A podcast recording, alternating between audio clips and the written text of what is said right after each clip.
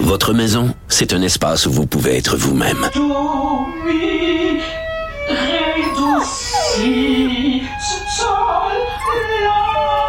Elle mérite d'être bien protégée et vous méritez d'être bien accompagné. Trouvez la protection la mieux adaptée à votre maison avec Desjardins Assurance et obtenez une soumission en quelques clics sur desjardins.com. Protégez vos dépôts, c'est notre but. La SADC protège vos dépôts dans les institutions fédérales, comme les banques. L'AMF les protège dans les institutions provinciales, comme les caisses. Oh, quel arrêt! Découvrez ce qui est protégé à vos dépôts sont. Ici Ricardo. Et Émilie, marchand d'IGA. On a envie de vous inspirer à bien manger. À moins de 5 la portion. Suffit de repérer les produits valeurs sûres et de les cuisiner avec une de nos recettes. Les valeurs sûres, c'est bien pensé, hein? Bien sûr! Détails sur IGA.net.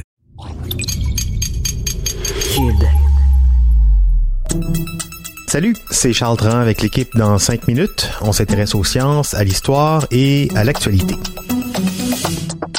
Aujourd'hui, on parle des bouchons de liège. Depuis le début des années 2000, on voit de plus en plus sur les tablettes des bouteilles de vin avec des bouchons synthétiques ou à dévisser en métal. Alors, après des centaines d'années d'utilisation, est-ce que c'est le début de la fin pour le bouchon de liège? Voici Sophie Croteau. Le liège est un matériau naturel utilisé depuis plus de 4000 ans. Il est composé de l'écorce de chêne liège, un arbre qu'on retrouve surtout dans le sud de l'Europe et dans le nord de l'Afrique. Pour le récolter, on pèle l'écorce en lanière d'un pouce tous les 9 ou 10 ans, le temps qu'elle se régénère. Durant l'Antiquité, on l'utilisait surtout pour faire des semelles de sandales, comme on le fait encore aujourd'hui avec les fameuses Birkenstock. Il servait aussi à fabriquer des flotteurs pour la pêche ou pour la baignade, à isoler les casques et les ruches et évidemment comme bouchon pour des jarres. Mais comme pour beaucoup d'objets ingénieux utilisés à cette époque, les bouchons de liège sont disparus avec la chute de l'Empire romain pour ne réapparaître qu'au 17e siècle avec la commercialisation des bouteilles de verre. Avant, on utilisait en fait des bouchons de bois enveloppés dans des morceaux de tissu et le vin était entreposé dans des jarres ou des tonneaux. On s'est rapidement rendu compte que c'était le matériau idéal pour conserver le vin parce qu'il est flexible, compressible et imperméable à cause de sa structure en alvéole.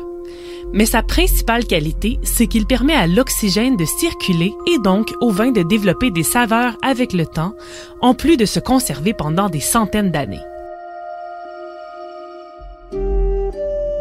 Pendant le 18e siècle, on raffine et uniformise la fabrication des bouteilles de verre et de leurs bouchons. Et on commence à insérer le bouchon complètement dans la bouteille, ce qui ne permet plus de la déboucher à la main, mais qui sécurise son contenu. On doit donc inventer un outil pour le retirer adéquatement et on s'inspire des verres d'armes à feu, une sorte de courte tige en spirale qu'on utilisait pour nettoyer les fusils. Le premier brevet pour un tire-bouchon en thé est déposé en 1795 au Royaume-Uni et est suivi 100 ans plus tard par le tire-bouchon de sommelier avec un couteau et un levier, le limonadier avec un décapsuleur au bout et le tire-bouchon à levier avec ses fameux deux bras qui se lèvent quand on l'insère. Le champagne comporte ses propres défis, comme le liège résiste mal à la pression énorme du gaz carbonique produit par la fermentation il n'était pas rare que les bouteilles entreposées explosaient, créant parfois des réactions en chaîne qui pouvaient détruire des réserves complètes, au point où les travailleurs devaient porter des masques de fer pour les manipuler. C'est l'invention de la très simple plaque de muselet, soit la rondelle et les fils de métal qui recouvrent les bouchons de liège des bouteilles de champagne, qui régla enfin le problème au 19e siècle. Le bouchon lui-même est aussi légèrement différent, comme on le fait avec des morceaux de liège, de la colle et du silicone, ce qui permet de le compresser encore plus avant de l'insérer dans la bouteille et qui lui donne sa forme de champignon. Le bouchon de liège est le choix numéro un des producteurs de vin depuis environ 400 ans et c'est donc une industrie qui rapporte beaucoup avec une production surtout basée en Espagne et au Portugal.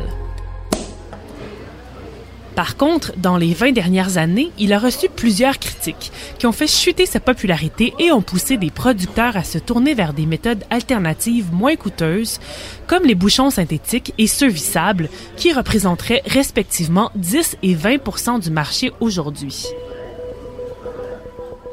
On reprochait alors à l'industrie de détruire des arbres alors que ceux-ci se régénèrent naturellement une fois leur écorce prélevée et qu'ils absorbent même plus de CO2 dans l'atmosphère lorsqu'ils n'ont plus d'écorce. L'autre grande critique était la propension au liège de faire bouchonner le vin en produisant un composé chimique appelé TCA, ce qui pouvait gâcher des productions entières des vignobles. Mais depuis, de nouveaux équipements testent et protègent les bouchons de la présence de TCA, qui est passé de 5 à 0,5% dans les 20 dernières années. Plusieurs études s'attardent aussi à mesurer l'impact des différents types de bouchons sur la qualité du vin, particulièrement dans un contexte de vieillissement. On a par exemple découvert que les bouchons synthétiques peuvent emmener le vin à s'oxyder en plus de relâcher des microplastiques dans le liquide. Les bouchons vissables en métal gardent le vin plus frais en conservant ses qualités originales, mais en empêchant le développement de qualités liées au vieillissement. Le bouchon de liège, en permettant naturellement à l'oxygène de circuler vers le vin, permet de développer des arômes plus complexes, même si ces effets sont encore mal compris. Dans tous les cas, les bouchons de liège demeurent l'option la plus environnementale possible. Les forêts de chêne-liège sont reconnues pour leur biodiversité et comme les bouchons sont faits d'un matériau 100% naturel, ils sont les seuls qui sont compostables. Malheureusement, les chênes lièges sont aussi victimes des changements climatiques et leur écorce est de moins en moins épaisse, probablement à cause des températures élevées et de la sécheresse. On pense que l'arbre produit une écorce plus mince pour se protéger des rayons UV plus puissants, ce qui affecte donc leur croissance et le temps de récolte. Merci Sophie Croteau, c'était en cinq minutes.